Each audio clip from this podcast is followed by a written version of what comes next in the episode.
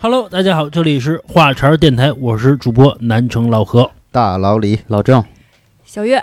呃，在节目的开始之前啊，我跟大家说一个事儿，有很多听友问我如何加进我们的听友群里边儿。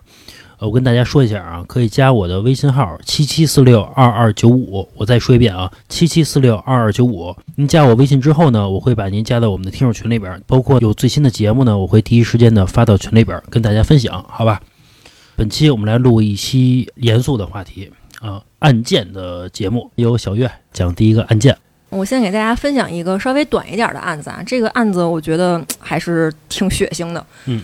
这个故事其实是发生在日本，不是咱们国家。小日本儿，呃，对，小日本的故事是发生在东京的八王子市。嗯有一天，东京八王子市的这个警察忽然接到了一起报案，这个报案的是一个男孩儿，他这个打电话报警说自己的妹妹，这个妹妹叫田中爱子，说他这个妹妹已经莫名其妙的失踪了两三天了，嗯妹妹丢了，他肯定得找啊。嗯怎么找都找不着，那怎么办？这名报案男子也就是这个哥哥，所以就登录上了妹妹的 Twitter 账号，去看看有没有什么线索，嗯，比如说妹妹这个发表个朋友圈什么的，咱们能找着她。他还真知道密码儿哈。，对，知道。登录上了这个妹妹的 Twitter 账号之后，发现妹妹在十月份的某一天，也就是三天前，发布了一条状态信息，写的是“我想自杀”。哟，然后呢，在这条推特下面有一名陌生的男人跟妹妹联系的非常频繁，嗯，并且聊天的内容很可疑，内容是什么？就是你想自杀，你来吧，咱俩一起，我操，并且约在了八王子市的车站，跟他妹妹约好了一起自杀。哥哥呢？不是报警了吗？报警之后还提供了两条很重要的线索，一个线索是这名男子很可能住在座间市，就是东京的另外一个市区。嗯而且他现在正和另外一名女网友，我们就叫她小 A 吧，联系的很频繁。然后警察接到了这个很重要的信息之后呢，立马就前往了这个座监室去进行调查。在调取座监室车站录像的时候，发现有一名疑似田中爱子，也就是这个报警人的妹妹，这个失踪的女孩，嗯和一名很可疑的男子在车站见面后一起离开了。刚才不是说了吗？说他这个哥哥登录他妹妹 Twitter 的时候，发现跟他妹妹联系很频繁的这个男的，还和另外一个女网友这个小 A 联系的很密切。嗯那他哥哥和警察想找到这个可疑的这个男人怎么办呢？只能想方设法去联络那个女网友 A，然嗯后说服这个小 A 跟这个陌生的男人，这个很可疑的男人再次去联络，就是、嗯就是钓鱼执法。嗯，顺藤摸瓜嘛。对，这个小 A 可能也挺仗义的，觉得我还是得帮助这个警察去找那个失踪的女孩嘛。嗯然后他就帮助这个警察去跟那个陌生的男人去联系了，并且约定在某一天去见面。嗯然后当这个男人一出现，然后这个警察就确认了，他就是那个视频里和田村爱子一起离开的人。嗯那这很明显了，这个作案的最大的这个嫌疑人就是他。嗯然后小 A 跟这个男人约会完了之后，那警察就跟后边悄悄跟着。哦，啊，说我到底要看看这男的去哪儿。嗯嗯啊一路跟着呢，就跟到了这个男的的公寓，在公寓门前，警察哎就给摁住了，就问他失踪女生的下落，也就是这个田村爱子报案人的妹妹去哪儿了。这个男的呀，可能约会一天回家之后，也没想到自己能在自己家门口被警察给摁住。摁住之后呢，就很紧张，就支支吾吾的。最后呢，在警察的逼问之下，指了指自己门口的一个冷藏箱，说就在那儿。哟，然后这警察当时就有了很不好的预感，你想想，失踪女子冷藏箱的是吧？然后就赶紧过去把这个冷藏箱打开了。说这个警察肯定人家是见多识广嘛，各种凶杀案其实都应该见过。但是当他们打开这个冷藏箱的时候，眼前的一幕让这些经验很丰富的警察也几乎吐了出来。嗯，说打开这个冷藏箱之后，有一颗非常完整的死人头颅放在里面。嗯就是被包的干干净净的，洗的也很干净，方方正正的放在冷藏箱的正中间。洁癖癖，啊讲嗯讲究啊，对，然后这个警察马上就勘察一下这个公寓嘛，仔仔细细的去查阅，搜索的结果真的让人觉得挺唏嘘、挺窒息的。警察从这个房间里总共找到了九颗头颅，二百四十多块尸骨，分别装在了七个差不多大小，并且有不同用处的这种箱子里，比如冷藏柜、嗯收纳箱，还有工具盒，那就没跑了呗。你这个人证物证什么的全在，在你们家里发现这么多东西，摁了呗，就给嗯逮回去了。肯定是你。对啊，说这个凶手叫白石，哦，姓白石，岁数也不大，才二十七岁。 老白家的。啊对，老白，老白家的，嗯。然后嗯你说这事儿真的说出来挺令人发指的，谁能想象一个看着二十七岁、岁数不大，然后长得也挺清秀的一个小男孩儿，在这个狭小的空间里，因为日本房子都不大嘛，跟九颗头颅一起吃饭睡觉。嗯那警察其实面临这种情况，第一怀疑的就是这个人肯定是精神不正常，肯定是不正是常，是正常人干不出这事儿来啊。嗯，然后杀人魔王嘛，对，是不是然后就开始调查他的这个经历，发现这个白石在年少的时期，在非常小的时候，大概十几岁就曾经服用安眠药自杀。上了高中的时候，父母就离婚了，母亲和妹妹就搬走了。嗯按理说，你说这个青春期的孩子缺爹少妈的，全家人都离开他了，至亲都离开他了，嗯肯定这个容易想窄了，走上窄路嘛。也是个可怜人，啊，对，毕业之后独自生活的这个白石，曾在一家电器销售公司干了不到半年，嗯也就是说，他其实是尝试想要去融入正常人的这种生活的，是但是后来发现呀，融入不进去，嗯那他怎么办呀？就转行了，转行了就去干什么？去日本的新宿池袋。在当地的这种风俗店，他们叫风俗店，我觉得可能就跟咱们这种擦边球差不多吧。歌厅啊，对，嗯在这种地方干起的这种拉皮条的生意，当这个龟公，啊，也是个好收入啊，对，然后干了没多长时间之后呢，他就因为把这个女性介绍去色情场所工作而违反了当地的治安安定法，哦，被判处了一年的有期徒刑，嗯缓刑三年。也就是说，其实就放出来了啊是，啊。呃，又过了几个月之后呢，你说这个也没有工作了，岁数也不大，嗯实在是没有这个挣钱的收入了，没有办法，就跟他父亲借了一点钱，嗯然后租下了这个只有五平米榻榻米大小的公寓，也就是成为他后来杀人分尸的地方。五平米嗯，厕所，啊哎呀，我跟你说，其实现在在北京，好多人也住的是五平米，真的。后海那边你看看去，哦，你说你也院儿里头是吧？啊啊，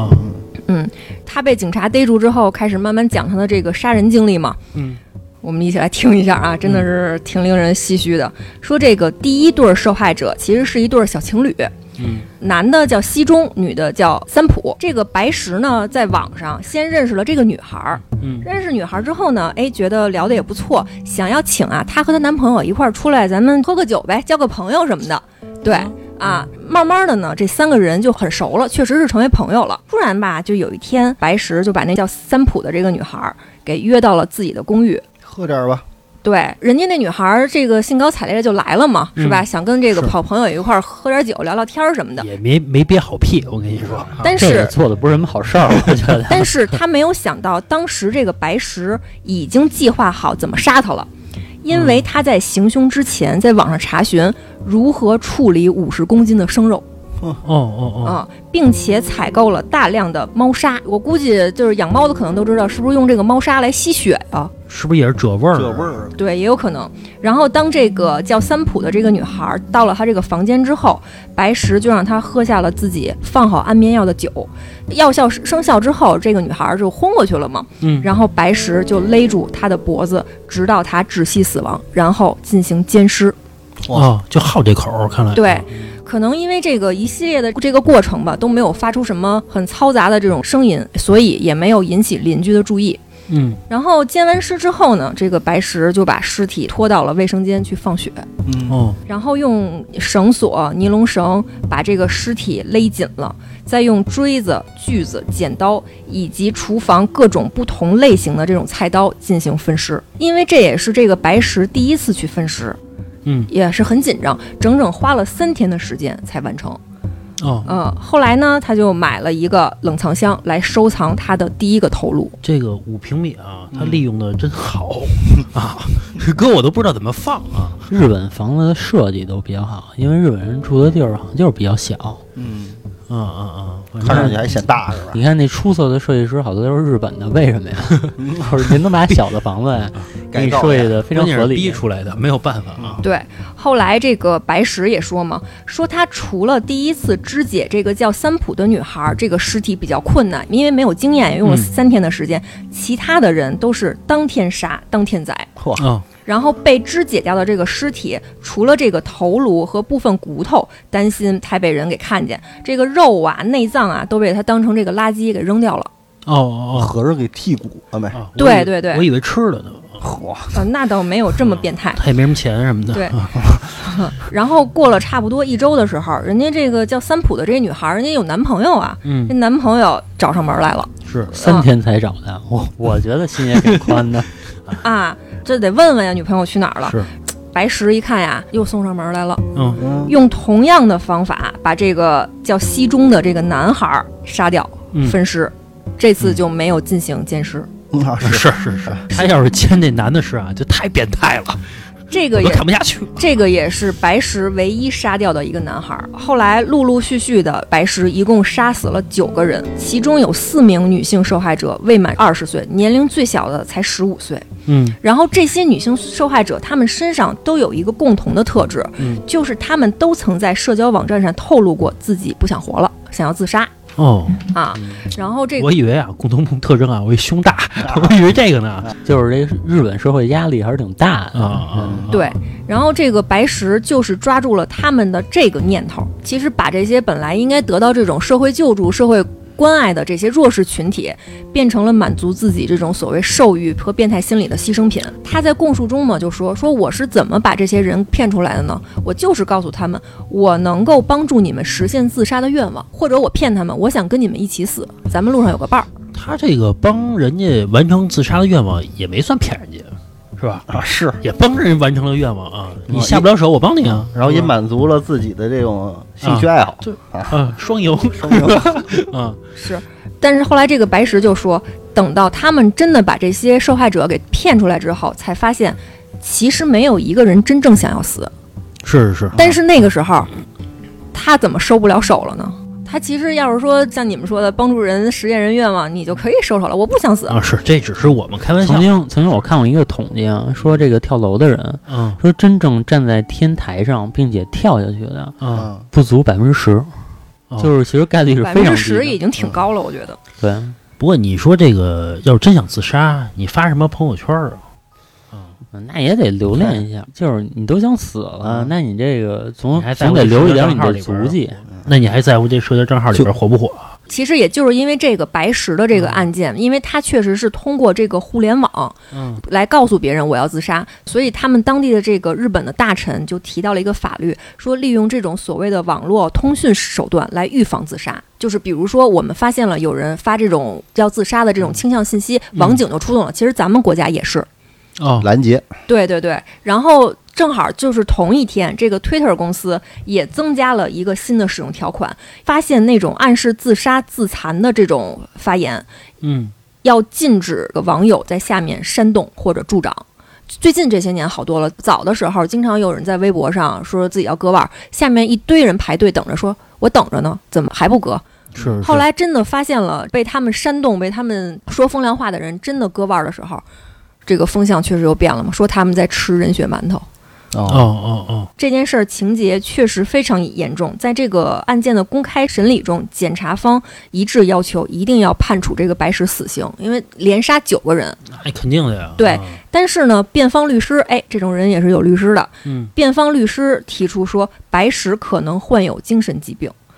嗯坚持一定要再进行一次精神鉴定。你这样就不用死了呀。是吧对，嗯所以在他这个案件第一次开庭的时候，当庭没有做出任何判决。但是呢，好在是最终啊，法院还是对这个白石判处了死刑。在判处死刑开庭的这个当天，嗯说这个法院呀、其实只提供了十六个旁观座位，但是那天法院里面密密麻麻的挤满了人，有超过四五百人去看他的这个审判，是还是挺大快人心轰。这个案件轰动了日本了吧？是吧对？这个小日本儿可能生活压力确实太大了啊！我最好奇的啊，一个五平米的一个房子放了那么多头，嗯动的，他还真他妈放得下去？嗯，不，它那个五平米，我觉得会不会是两层，对吧？有可就能就算是五平米，啊，按十但是平米算，上面一阁楼。可能你走上去，然后是不是可能还有一张可能床？能干出这种事儿的人，首先他精神异于常人，他能干出这种事儿，他可能就把那些东西当成藏品，是我的收藏。那他应该放出来。啊比如，说像老李，睡觉之前盘一盘串儿；啊精神有问题的人，睡觉之前看一看头。嗯啊啊！盘馒头，你说这睡觉之前听听咱们华山电台多好，这是吧？哎，其实五平米啊，要我说，你不用说九个头在屋里头，我待就待抑郁了。其实说到他这个奸尸这一块儿啊，我前两天看一个就是非常有意思的问题，嗯说你正在强奸一个女尸，嗯然后这女尸呢突然醒了， 我操，嗯，那这个时候你算是奸尸还是强奸？强奸奸，强奸，嗯，这个时候算是奸尸他没死啊，啊？对，我刚开始也这么以为，然后后来咨询了一下律师朋友，这个算是奸尸。那奸尸罪过小吧？奸尸罪数也不小吧？应该也不小知道吧啊，我我的意嗯思是比那强奸要这个小点儿呗，是吧？嗯我还看过一个那个说报道说有一人啊就好奸尸， 啊去那博物馆把那千年古尸给偷出来了，哪儿的啊呀？反正国外的啊，千年古尸给偷出来了，然后见那千年古尸，都是骨头，不是他那个就是发那个深红色那种感觉，也不身上好像有点这个肉，有一点点肉，是对跟牛肉干儿似的，哎对对，有点像那风干的牛肉干儿就那样的，多疼啊！啊，反正不是还还有说当年盗慈禧墓的人，啊，嗯，然后把慈禧给见奸了尸吗奸尸了吗？慈禧好像嘴里含着一个珠子，啊然后容貌不改，血肉都在。哦，关键我看那照片儿那瓷但是器慈禧死的时候岁数可不小了，对呀，啊，但是其实我一直对嘴里含珠子这个事儿有疑问嗯啊。那你说慈禧嘴里含一个珠子，那可能是清代科学发达了，但是你知道在秦始皇的墓里全都是水银，啊据说在秦始皇的墓里是有一个就是那水银海的，啊就水银特别多。说是一直不敢挖嘛，不是？对啊，所以说那秦始皇用的是水银，慈禧就改珠子了那会儿。哎啊。对社会在进步，而且我发现刚才说这小日本啊，嗯他犯罪的时候，他就好奸尸。你想啊，他已经把这女全都给灌醉了，嗯，对吧？本应可以这个他活的时候给他强奸了嘛，对吧是？你非要给他杀了再强奸，就是好这口，好这口啊，活的不喜欢啊。行吧，那个这个故事，反正挺让人唏嘘的啊。哎呦，行，那个老郑讲下一个案件啊， 下面我要讲的这个案件啊是发生在新加坡，嗯，然后在新加坡的历史上呢，是一个真实发生的这么一个凶杀案件啊。这个案件别人给他起了一个名字，然后叫陈家四子谋杀案。嗯嗯案件呢，就大概是发生在这个上世纪的七十年代末，嗯然后在新加坡有一个地方叫这个牙龙巴鲁。牙龙巴鲁呢，它其实是一个政府资助的这么一个廉租房社区，哦，人那会儿就有廉租房啊，人人那他们会儿的也有福利就挺好。然后这个案件发生的主人公呢，他其实是一个六口之家，丈夫呢叫陈庆才，嗯三十六岁，妻子呢叫李美英，三十二岁这，名字真中国 对。然后他们还有四个孩子。 啊。其实现在想想，人家那个新加坡的生活还不错啊，啊就是是这个都住这个廉租房了，还能生四个。然后那个他们家呢，其实就在社区的五十八栋的五层，然后是一间一房式公寓。什么叫一房式公寓呢？就是一大开间儿，啊啊一个大开间儿住六口儿，啊！ 可以， 嗯，等于这上个中下铺，等于等于其实他们的房间里就是一个大开间儿，然后加一个厨房，加一个浴室。 嗯，然后就这两口子呢，就带着四个孩子。这四个孩子呢，最小的也是唯一一个女孩啊，叫珍妮，嗯，才五岁。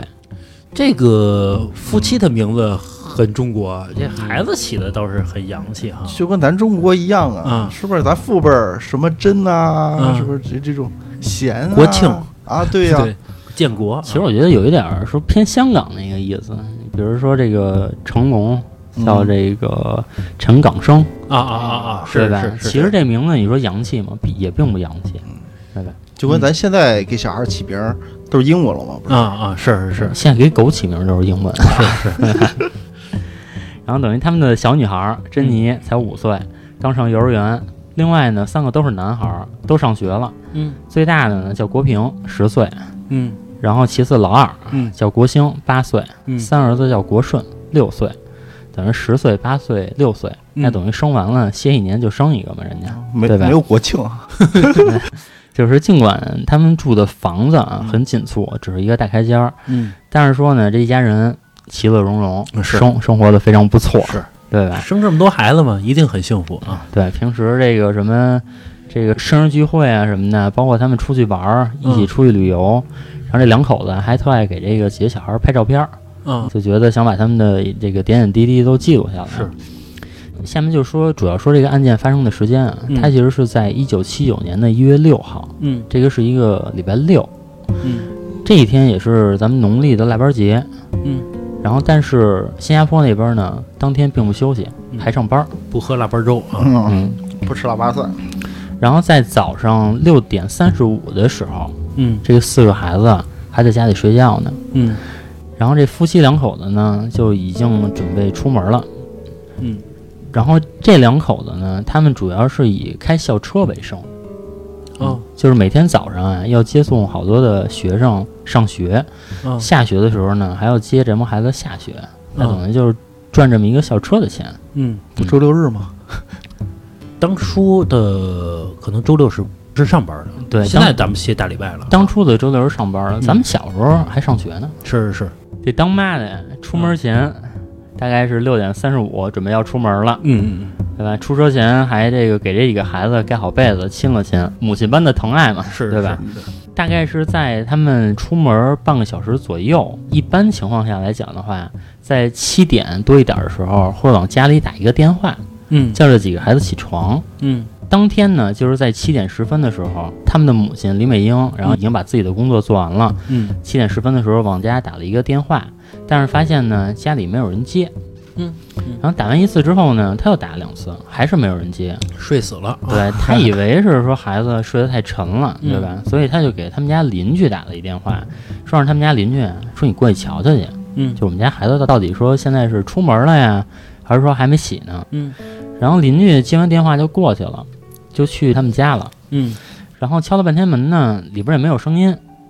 然后也没有人开门，然后他们家邻居呢，等于就给这当妈的回回过去一电话，嗯然后就说那个我去你们家了，敲门了。但是说呢，也没有人给我开，我听里边也没有声音。这个时间呢，其实是在七点十分左右。嗯然后当这个母亲听到这么一个状况嘛，肯定嗯心里还是多多少少有些放不下。虽然觉得可能出不了什么大事儿，但是还是觉得，哎，那我们家孩子是走呢还是没走呢？还是说会不会出现什么意外？嗯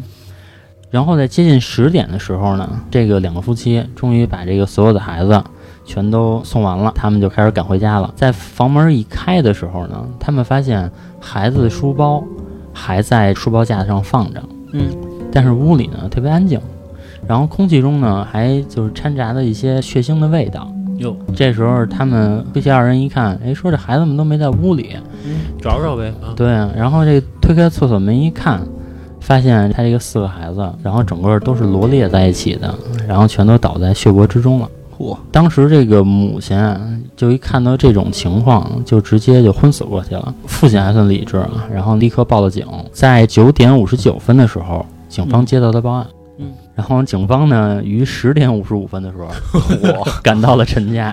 这个麻麻利儿的，啊可以可够以，速度 对的，可能当时这个通讯的这个状况都不是特别好 啊。是是，警察来了之后啊，他们先是把这个围观的一些邻居啊什么的先都给清走，嗯对吧？清出现场，然后开始逐步展开了调查。嗯，然后因为这个警察也是多年办案嘛，但是他们其实没有看见过这么血腥的这么一个案件，是是，因为四个孩子啊尸体是罗列放在一起的，并且每个孩子身上啊都有二十多处的刀伤，哇那主要还集中在头部，啊，然就后奔着命来了，啊，而且还是被人反复用利器捅刺所造成的。那等于就是说，可能多大仇啊，对这个孩子真的是下死手了嘛，嗯对吧？然后他们的长子，也就是国平，嗯，就最最大的这个小男孩啊，嗯然后右手的手臂啊几乎被砍断了，嚯，嗯，然后但是呢，他们发现这个长子的手里还攥着一撮长发。头发，嗯，一一个人看干的呢，啊，对，一看应该是一个女人的头发。嗯，那警方就觉得这个在这案件的发生过程中，可能会有一个女人，这个是一个正常的怀疑。嗯，然后再看看他的那个厨房啊，发现这个厨房呢一把菜刀和一把短刀找不到了。嗯，那等于哦就是说，凶手进去之后，可能是用他们厨房的刀，等于他自己还没带家伙啊，是，对，然后等于就用厨房的刀直接展开的行凶。嗯，警察发现呢，除了浴室跟厨房之外，房间里其他的地方啊，就是丝毫没被动过。嗯，那也就从这一个举动啊，可以发现，基本上他们不是为了钱财来的，对吧？是可能就是一个仇杀，嗯啊是为了钱也不抢劫廉租房嘛，对，啊，而且第二点呢，警察是发现这个整个公寓的这个铁栅栏门和木门都没有被撬动的痕迹，嗯警方就可能会联想到说孩子是不是认识这个凶手，熟所人以作案啊，嗯，对，所以放心的给他开门了。在事后对这个案件的了解，当妈的呀，在前一阵儿不久呢，刚丢过一把房门钥匙。哦，嗯，嗯，结合呢整个的案发的情况，因为夫妻两个人是六点三十五离开家的嘛，基本上是。嗯然后在七点十分的时候，他的邻居嗯过来敲门的时候，已经就没有人开，然后并且屋里也没有任何搏斗的声音，所以就可以断定出来，那也就是说凶手很熟悉这个环境，可能不到半个小时时间，然后就把这个整个的行凶案卷就全都给做完了，并且整个的屋里面啊，嗯其实。凶手已经把指纹啊，并且一些行凶的痕迹已经是自己处理过了、收拾过了，等哦于这些东西都是发生在半个小时之内的。所以还挺说，快啊，对，训练有素，嗯，所以说就是警方断定出来，这个首先熟人作案，嗯对吧？其次应该是有一些深仇大恨的，因为这个新加坡的法律啊非常的严格，对嗯吧？？嗯我记得原来说新加坡的法律说吐口香糖还是吐口痰嗯，都有可能会受到很重的刑罚嘛，嗯罚款吧，呃，刑罚刑罚。刑法，新加坡的整个的法律是非常严格的，嗯，我记得是好像是吐一个口香糖，然后就得还是怎么着就得挨一鞭鞭刑子是吧？啊，对，，挨一鞭子。咱我们听说啊，你也你也别查去，别跟我们较劲啊有这新加坡的朋友可以告诉我们啊啊，然后这个案件呢，因为是在新加坡这种非常血腥的案件是很是极少发生的，是所以这个就引起了当地警察局的这么一个重视。当地有一个就类似于美国的 F FBI 的那么一个组织叫 CID，嗯嗯嗯，然后 CID 呢就特地为这个案件成立一个特别行政组，然后对这个凶手的这个身份和动机，等于就同时就开始查嘛，嗯对吧？法医的报告中啊，就也很快的确认了，说这案件中的凶器呢，就是陈家丢的那两把刀，那等于凶手就是用那两把刀行凶的。嗯，但是大儿子的右手呢，就是紧握着一撮长发嘛，嗯，由于当时没有这种 DNA 的鉴定的技术，嗯这是七九年嘛，对吧？哦就是也没有办法去帮他们定位到这个凶手到底是谁。虽然这个凶手的身份现在还是个谜啊，但是说邻居们就是已经闻到了，说这个应该是一个有这种熟人作案的呃味道，对吧？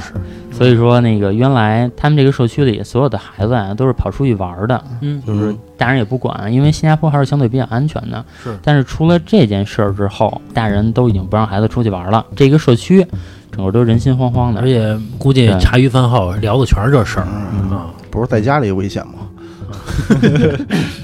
然后这个警方啊，他对这个陈家整个的社会人际关系刨根问底儿，嗯然后罗列了一个嫌疑人的名单。嗯，这个嫌疑人的名单呢，长达百人之多。啊我就是把认识的人全都列一块儿了啊，稍微有点嫌疑啊对，，稍微有点嫌疑，因为警方办案可能分等级嘛，对吧？嗯可能第一等级的嫌疑人就可能嫌疑最大的，嗯，然后可能罗列一个，然后可能二级、三级，嗯这样出来之后呢，可能长达百人，先把他们家小区里边的人 全列上，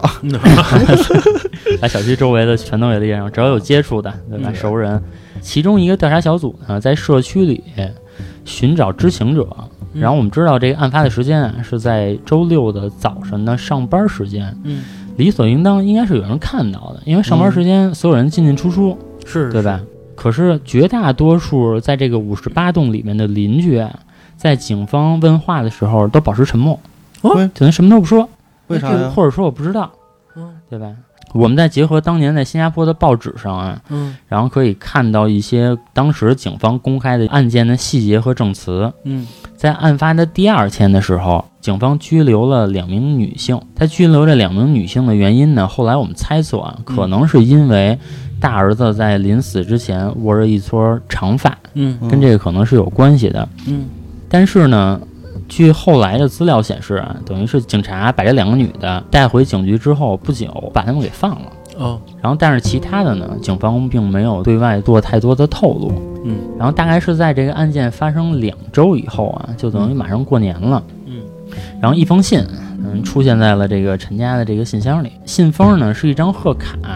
这卡片的正面啊是几个孩子蹦蹦跳跳的在那儿放鞭炮，他们的孩子不是他们的孩子。说这个整个这贺卡这个图案啊，啊啊就是几个孩子在放鞭炮。光是这一点，这两口子一看，就相当于在他们的伤口上撒一把盐嘛，嗯对吧？嗯就挺难受的。把这个卡片呢打开呢，还有一张纸，这个纸条上面写着是中文，这纸条的署名就俩字儿：凶手。哇，够嚣大张胆的啊！啊！而且他管这个两口子，这个男的叫庆才，然后女的呢叫美英，还挺熟，对，嗯所以说都是很亲的这么一个称呼。是然后最让人就是脊背发凉的呀，其实是他纸上那句话。他纸上那句话写的是：“现在你们终于断子绝孙了。嚯，你说一个开校车的，他能结多大怨啊？”然后因为嗯凶手这句话嘛，肯定是充满了这个挑衅的这么一个意味在嘛。是是然后从这个字面上来看，这个凶手就肯定直指的是这个案件嘛。从这个“终于”这两个字儿，你们终于断子绝孙了，证明这个凶手啊还知道一件事儿，因为这两口子在生完这个最小的小女儿之后，这个女的就去做过绝育手术，那就哦等于凶手知道这个女的不能再生育了，哦哦，对嗯不然这个当时李美英才三十二岁。很有可能再生一个嘛，对吧是是所以说凶手也知道，那你是那你也再生不了了，所以通过这些来判断，警察就想呢，这个凶手这么熟悉这个陈家的情况，不是至亲就是邻居，嗯就是特别好的邻居。嗯在这个两周之后的某一天啊，嗯还发现一个线索，啊这个是邻居提供的，告诉警方，呃，他听说这邻居听说啊，有一个男性住户嗯住在公寓的六层，嗯然后整个目击了这场案件的发生的一部分。嗯嗯他在往下看的时候，因为这个整个陈家是住在五层嘛，嗯嗯，然后他能看到说一名男子正在和这个陈家五岁的小女儿珍妮扭打在一起。他当时 呢没当还回能事儿。扭打，跟五岁还小姑娘啊，其实老何，你觉得就是说你他们五六岁、七八岁，现在让你进一个屋子里，啊对？吧？这一个屋子里都是七八岁的小孩儿，有四个，你觉得你多久能把他们杀死？其实挺费劲 的。弄不好反杀，弄不好给你一刀， 对不对？哎，不是，他六层怎么看见五层的呀？因为他们那些老楼啊，可能是整个是转圈儿的，啊它中间的楼道都是可以看到的。筒子楼，呃，它那可以叫做筒子楼，有可跟能跟咱们定义的筒子楼又不太一样，对它它不一定整个转圈儿是的筒子楼。他不一定是在你正楼上，他有可能看你斜的楼上，你能正好能看见他们家窗户那种，有可能是啊。因为这个啊是警方已经两周多了嘛，他收到的唯一一条有用的线索。是，但是呢，问题就坏在呢，他虽然收到这条线索了，但是呢，没有找到邻居口中说的六层的这个男性住户。嗯，所以这线索一下就断了，这个是其中一条。嗯，然后又过了几天之后呢，嗯警察找了一个出租车司机，嗯，然后这出租车司机自称呢，在案发当天啊，在案发的附近拉了一名半身都是血迹的这么一个乘客。啊，下车的时候呢，还撞了一下门。他撞门的这个声音呢，是金属撞击车门的这么一个声音。刀是吧？嗯，嗯，有可能，嗯，那就是他了呗。对。是啊警察一听，对吧？就是让这个司机现场指认一下吧，嗯就把所有的邻居啊、嫌疑人什么的全都叫到一块儿了。然后这个司机呢，当时一下就指认出来了其中一名男子，说我当天拉的就是他。哦，他指认的这名男子呢，我们先管他叫 uncle 啊。这名男子等于是跟陈家的关系非常好，这个孩子们都管他叫 uncle。啊，哦叔叔的意思，嗯嗯，当时所有人都觉得，那其实这案件已经八九不离十了，是，觉得没跑了，嗯对吧？可是几天以后，嗯警方呢就把这个 uncle 放了，为什么呀原因是因为没有足够的证据可以定罪，说就是这个 uncle 干的。啊，确实是，我是浑身血，对不是？那你那天干嘛去了呀？因为有其中一项证据，是因为这个 uncle 啊，当时身上虽然带着刀，嗯但是那刀呢不是陈家的，是他自己的。那就这一点就放了。我在你身上也没有找到凶器，你那个血，你说怎么弄的怎么弄呗。我杀鸡 的，啊，嗯我，媳妇儿月经的， 打出血啊往身上越，啊啊，对你也吧？知道那动作是吧？往吃越是因为把这 uncle 放了嘛，是然后事后据了解啊嗯，这个 uncle 呢也是住在这个五十八栋。嗯，然后当时呢，他 uncle 跟他的姐姐住在一起，嗯他的姐姐呢是长发，哦，那就嗯对上号了了啊，啊！但可是没有办法，因为在当年是没有一个证据说我就能指向你说就是你，我要从你身上真搜出凶器了，我觉得可以是你，因为这国外的法律可能主要讲证据嘛。对吧是是，国外的国外法律对是对这样啊，就是啊我先认定你没罪，政府机关部门，比如像警察呀，要指认他有罪，所以说你要拿出一堆证据来嗯证明出你有罪来，嗯嗯这是国外的一些法律啊，或者说某一些国家的法律。嗯像中国的法律呢，属于是我先认定你有罪，嗯你再证明一些东西，证明你没罪，嗯对吧？所以说这逻辑是不一样的。对啊，所以在这个事情发生了之后啊，嗯，这 uncle 就带着姐姐搬走了，嗯，哇，这没有多久就搬走了，是是跑了吗？啊就就远离这地儿就完了。 嗯，是啊然后等于这个案件啊就在长时间以来一直都没有侦破，嗯虽然说当时在新加坡的整个的国家引起的轰动啊，嗯然后在多年以后啊，有一网友，嗯，然后在网上呢发了一篇帖子，嗯这个帖子呢对这个整个案件的前因后果做了一个解释，这个跟当时所有人想的都不一样。嗯这个帖子啊，就是一个个人发的，它不是一个通过一个媒体或者说是一个报道，嗯，所以这信息的真伪没有办法确认。是嗯，发帖的这个帖主说呀，说这个我妈妈年轻的时候呢，就住在那个五十八栋，哦然后说这个五十八栋当年发生的这起凶杀案，这个孩子是谁杀的，其实五十八栋的所有人都知道。这个就能联想到说，警察询问的时候，所有的邻居都是沉默的。对，对，啊所以说，呃，为什么这个 uncle 会行凶呢？就是因为当年这个 uncle 啊，说一直让这个陈家人帮他去投注一种叫四 D 的一个彩票，啊，然后有一天呢，这 uncle 一看，发现自己中奖了，嗯然后结果他就找到陈家，然后去索要这个奖金去了。啊啊但是陈家人告诉他呢，哟，当天正好没买，哦嗯，真巧，啊真巧，当天正好没买。然后这个 uncle 听完了也特生气，啊，嗯，等于就是吵了一架谁嘛。信你啊？就是啊，吵了一架，吵完之后呢，因为没证据，人说没买就没买，彩票又不是实名的，是对吧？？然后这事儿也就不了了之了。后来没过多长时间啊，这陈家这两口子就买了一辆小巴，嘿嘿，真是时候啊，然后就开始做起这校车的生意了嘛，对吧？然后所以这 uncle 就认为一定是陈家的人把这奖金给私吞了，对吧？然后让谁谁都这么认为，嗯是是，都能理解这事儿啊。对吧？然后所以这个 uncle 呢就怀恨在心，然后就想让这个陈家断子绝孙嘛。因为其实这人还是挺狠的，正常人可能是杀这两口子，对吧？然后他觉得呢，让这两口子更痛苦的就是我把你四个孩子都给干死，没有孩子了，这两口子弄不好还得离婚就没指望了啊，。觉对吧得生活没什么意思了。啊嗯，就是因为这个 uncle 跟这个陈家人关系特别好嘛，之前他去陈家，可能就有的时候是这孩子给开门，所以这个网友就说，那他这次去陈家的时候，可能正常的是这孩子给开门，是，开门之后，然后开始行凶的。嗯这个网友还说呢，其实陈家那两口子呢也知道凶手就是 uncle，他之所以没向警方举报的原因，是因为这两口子啊是卖白粉儿嗯的，是干这个毒品生意的。干毒品生意啊，在新加坡是要被判死刑的，是是一个非常重的一个罪。所以说，这个陈家这个两口子也怕这 uncle 呢反咬一口，所以也不敢报警。邻居呢也也怕报复嘛，对吗？嗯全都住在一起，也不敢提供线索。当年的网友发的帖子就是这样的一个理论，卖白粉儿还住廉租房，怕打草惊蛇呀，低调吗？还开小巴，啊，对。可是后来就有人说了，说这个就是也观察了这陈家这两口子很多年啊，他们一直是过着就是很平凡的生活，也没有一点大富大贵的迹象。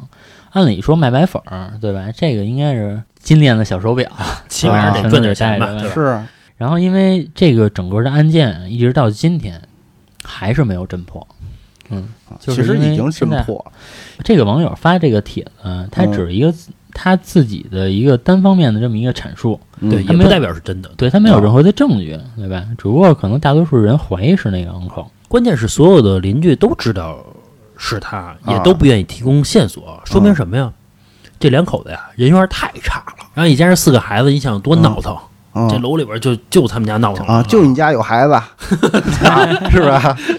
就我们家孩子拍皮球，天哪，操！我在之前啊还听说过因为一个孩子的案件，就你说到这一块儿，嗯是这个是发生在咱们中国中国的某一个农村，嗯然后就是因为呢，两个奶奶，然后那个分别各自都有孙子，有一孙子呢智力有点问题，嗯，还一孙子呀样样都行，是后来这个智力有问题的这个奶奶呢，就把另外一家那个孙子骗到家里来，然后把这个孙子给杀害了。嚯就是因为嫉妒心理嘛，对吧？就觉得我们家孙子这个智力又不太健全，嗯，然后你说在农村嘛，对吧？然后是俩是俩老太太一出门，嗯那老太太就跟这老太太说：“那个我孙子又得奖了，啊，又考一百分啊儿，又考一百分儿，然后又怎么怎么然着，后等于话勺到人家，啊对，等于就天天受刺激，可能也不是少的，不老自太觉太的就出联去想了，对吧？是就是说这些东西，也可能啊是敏感。我们家孩子呀会刷个碗，你都觉得我操，你是不是嗯说我们家孩子傻呢？对嗯，啊，旁敲侧击呢？所以说这个案件到后来嘛，等于是也没有查出凶手，嗯但是据后续报道啊，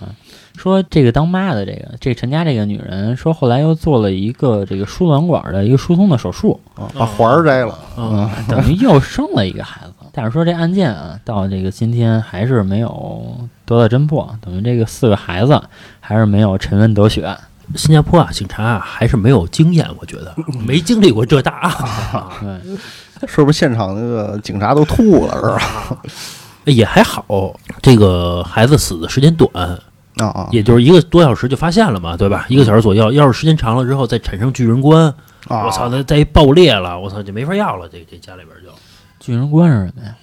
就是一个人泡在水里边，或者说长时间胀死了之后，他会自己胀，胀着胀着胀着之后，这个人会炸了。哦，就跟鲸鱼那个那个表现一样，就是说鲸鱼被冲上岸之后，嗯，嗯，然后那个长时间的，这然后有气就体是吧没人管的，会产生爆炸，然后说这爆炸能辐射到多少米之外？